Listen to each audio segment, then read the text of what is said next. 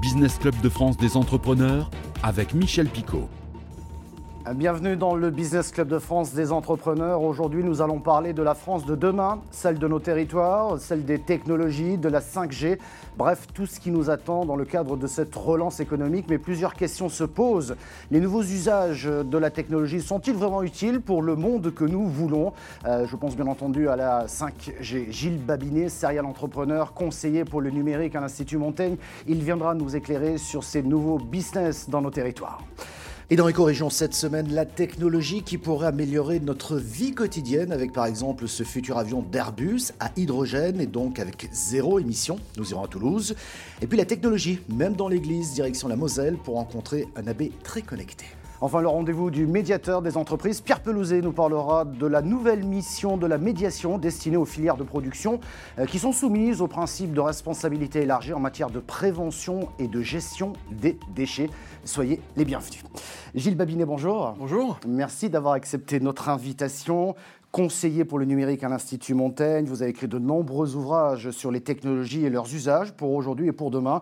Vous avez été, et vous êtes d'ailleurs toujours un serial entrepreneur, et vous connaissez ce monde qui bouge. Pierre Pelouzet, bonjour. Bonjour Michel Picot. Merci d'être là également pour le rendez-vous du, médiateur. Alors, juste une petite question d'introduction, Gilles Babinet. Euh, j'ai l'impression qu'on marche un peu sur la tête en ce moment. On va mettre la crise sanitaire de côté, si vous le voulez bien, mais ce débat que je ne trouve pas spécialement constructif. Je ne dis pas, qu'il ne faut pas débattre, hein, mais que je ne trouve pas spécialement constructif sur la 5G. Ensuite, on va mettre l'histoire des arbres de Noël morts. Ensuite, on va nous parler du Tour de France qui est polluant et sexiste. On marche pas un peu sur la tête dans la préparation de ce monde d'après? Euh, Oui, alors j'étais le premier à, effectivement dire ça, mais j'ai discuté avec euh, finalement les contradicteurs, notamment les écologistes, et j'ai trouvé qu'ils avaient des postures moins caricaturales que certains d'entre eux, en tout cas. On ne met pas tout le monde dans le même sac, on est d'accord. Ouais, euh, et je pense que euh, finalement, il y a un point de rencontre sur le fait qu'il faut faire une 5G qui soit efficace, et en même temps, ne pas faire n'importe quoi, avoir un cahier des charges qui soit contraignant en termes d'environnement. et encore une fois, je pense qu'il y a vraiment un point de rencontre. Alors, on va peut-être donner des exemples peut-être dans le domaine médical, la 5G pourra apporter un plus, ne serait-ce que par la rapidité de la transmission que le réseau permet oui, on évoque beaucoup les, téléopérations. Euh, il y en a eu, euh, effectivement. Euh, je, pense que c'est réservé quand même à des, cas qui seront assez rares, pour mm. être tout à fait franc.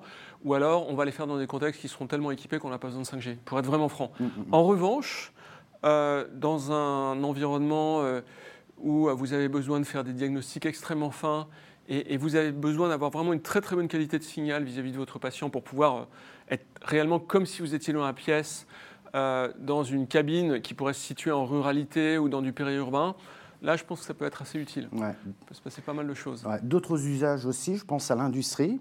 On parle de relocalisation ou de réindustrialisation de notre, de notre pays. On peut imaginer que demain, les usines seront 4.0. Pardon, c'est D'abord, c'est quoi l'usine de demain? C'est une usine ultra connectée pour baisser les coûts de production, c'est ça? Mais moi, j'ai discuté avec des gens de chez Schneider, de chez Bosch, des gros équipementiers euh, industriels, et qui disent euh, très clairement, euh, le coût d'installation d'une usine, grâce à ces technologies, est en train de s'effondrer. Et donc, on peut tout à fait imaginer d'avoir des petites unités de production qui vont nécessiter des infrastructures qui seront beaucoup plus légères qu'auparavant. Vous achetez euh, des, robots qui vont par exemple tailler des jeans, c'est l'exemple qu'on a donné euh, dans l'échange que j'ai eu avec Bosch récemment, et euh, vous allez pouvoir aller chercher tous les logiciels les plus perfectionnés qui, soient dans le SaaS, dans le, cloud en mmh. fait, en SaaS, et les synchroniser entre eux avec une très très grande efficacité. On est absolument incapable de faire ça j'ai envie de dire, même avec les technologies connectées, c'est-à-dire euh, avec de la fibre ou des choses comme ça, derrière, il faut mettre en place des environnements de sécurité euh, qui vont peu à peu être inclus dans la 5G. Ouais, mais non, ça veut dire quand même que demain, dans nos territoires, on pourra créer de petites usines, de petites unités, créer de l'emploi par définition dans certains bassins, dans, certains bassins d'emploi. Euh, euh, et là, ça devient, ça devient intéressant parce que c'est la techno qui va permettre de faire ça. C'est déjà en cours. Enfin, cette dynamique, elle est, elle est, extrêmement puissante, elle est vraiment très forte. Les, les, coûts de l'emploi ont augmenté en Chine en particulier. la criticité des usines s'est largement réduite moi, je me souviens avoir parlé avec Dominique Sénard il y a quelques années qui me disait auparavant, on avait euh, une usine pour l'Europe. Maintenant, on est capable d'en mettre plein partout et c'est plus efficace, c'est plus productif, etc. Ces dynamiques sont vraiment intéressantes à observer. Autre dynamique qui m'intéresse, euh, notamment pour nos téléspectateurs et, pour la plupart des télévisions locales qui nous diffusent, c'est le milieu rural, c'est l'agriculture. Euh, nos agriculteurs, ne l'oublions pas, nourrissent tout le monde, on va quand même pas l'oublier. Et le cap des 10 000 robots dans l'agriculture a été franchi en France. Oui, Vous avez oui. souligné ça récemment d'ailleurs. Oui, j'avais effectivement souligné ça. C'est assez intéressant parce que euh, l'agriculture, finalement, a vécu de très nombreuses révolutions. Euh, on est aujourd'hui à 1,8% de, personnes qui travaillent dans l'agriculture. C'est rien. C'était 80% au milieu du 19e siècle. Hein. Euh, donc, on a. Voilà.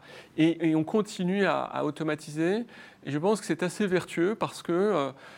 Ça permet finalement de faire des produits qui sont plus qualitatifs, notamment en supprimant les intrants euh, qui vont être partiellement substitués par des, euh, par des robots, d'avoir une meilleure traçabilité, de connaître précisément l'état d'un champ à tout instant. Ce qu'on va faire, on va s'intéresser à cette France, à cette France euh, de demain avec la technologie, mais aussi avec des nouveaux emplois et avec peut-être un nouveau maillage territorial. Tout de suite, c'est le rendez-vous éco-région. Le futur passera par de nouvelles technologies. Exemple, l'avion zéro émission. Airbus a présenté récemment trois concepts d'avions qui voleront à l'hydrogène. À Toulouse, un reportage de Via Occitanie. C'est un moment historique pour Airbus. L'avionneur européen a présenté au grand public trois concepts d'avions à hydrogène. Un avion décarboné qui va révolutionner l'industrie aéronautique, souvent accusée d'être trop polluante. De 2035, c'est un défi.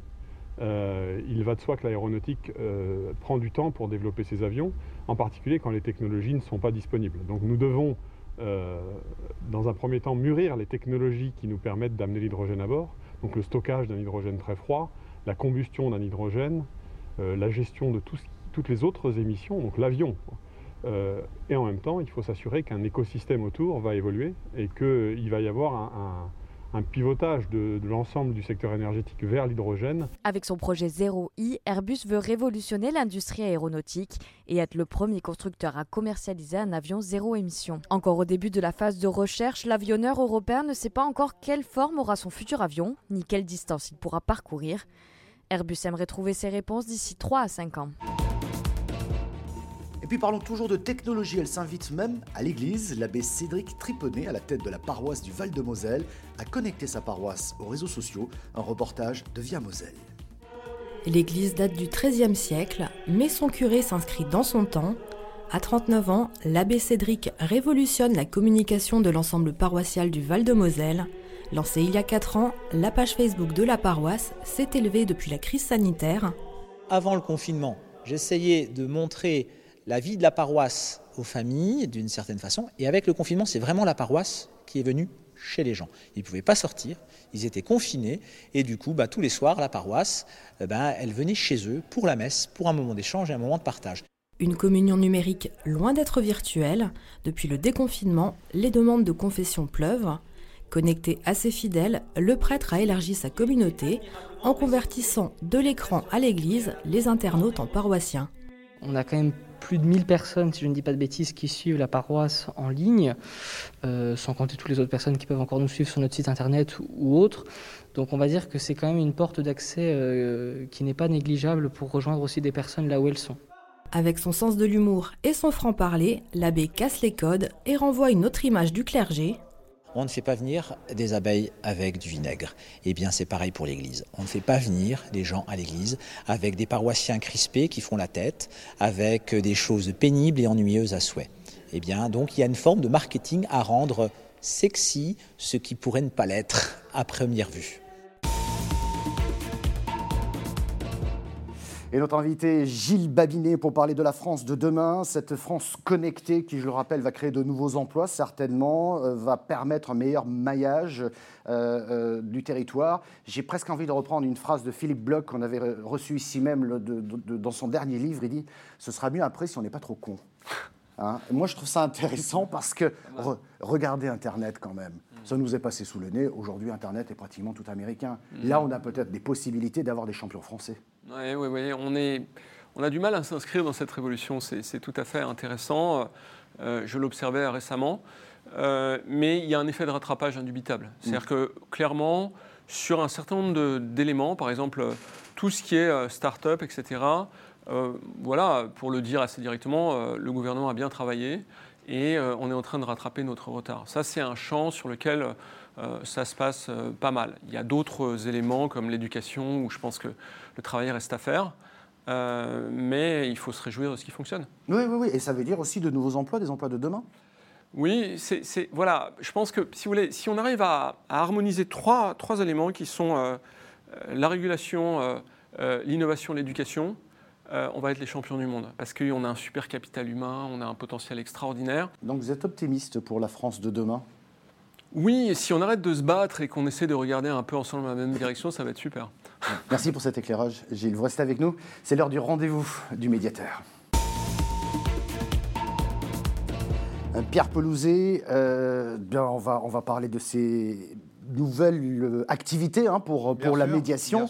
On, ça rejoint un petit peu le sujet qu'on a évoqué tout à l'heure. Oui, il y, a des connexions assez très intéressantes. Puisque... Oui, on va s'intéresser aux acteurs, effectivement, bah, qui sont soumis à ces nouvelles responsabilités élargies, notamment la prévention et la gestion des déchets. Exactement. La, loi sur l'économie circulaire, qui est sortie il y a quelques mois, un petit peu avant le, confinement, euh, amène les producteurs à s'intéresser à ce que deviennent leurs produits. Hein, une entreprise qui va produire, un agriculteur qui va produire, sa responsabilité ne s'arrête plus à ça y est, j'ai produit, j'envoie mon produit, tout va bien, mais va se poser aussi la question de comment on le réutilise, que deviennent les déchets, est-ce qu'il y a de l'économie circulaire qui vient autour de ça.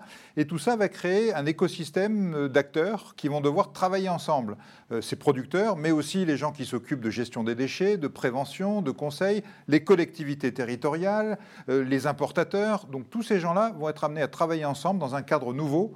Et là, comme toujours, quand on travaille avec des gens nouveaux dans un cadre nouveau, il y a des frottements, et d'où le rôle du médiateur. Et donc cette même loi propose, m'a proposé, de prendre en charge une médiation sur ces sujets-là et de permettre à tous ces acteurs, s'ils ont une difficulté à discuter, à se parler, à trouver des terrains d'entente, plutôt que de s'attaquer au tribunal comme toujours ou de s'invectiver, de venir en médiation et on va les accompagner pour trouver des solutions au cas par cas confidentiellement comme toujours, mais sur des sujets nouveaux qui vont être passionnants, j'en suis sûr. Merci Pierre Pelouzet, merci Gilles Babinet de votre visite. Et avant de se quitter, je voudrais vivement remercier également Cyril Viguier et toute l'équipe du Grand JT des Territoires que vous pouvez retrouver chaque semaine sur votre télévision locale.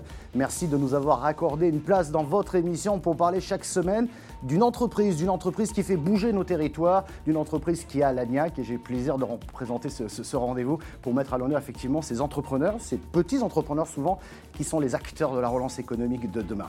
Vous pouvez retrouver euh, cette émission sur euh, le site de votre télévision locale ou sur celui de l'émission d'ailleurs, mais aussi à la radio près de chez vous, à la web radio ou encore en podcast. Merci de votre fidélité.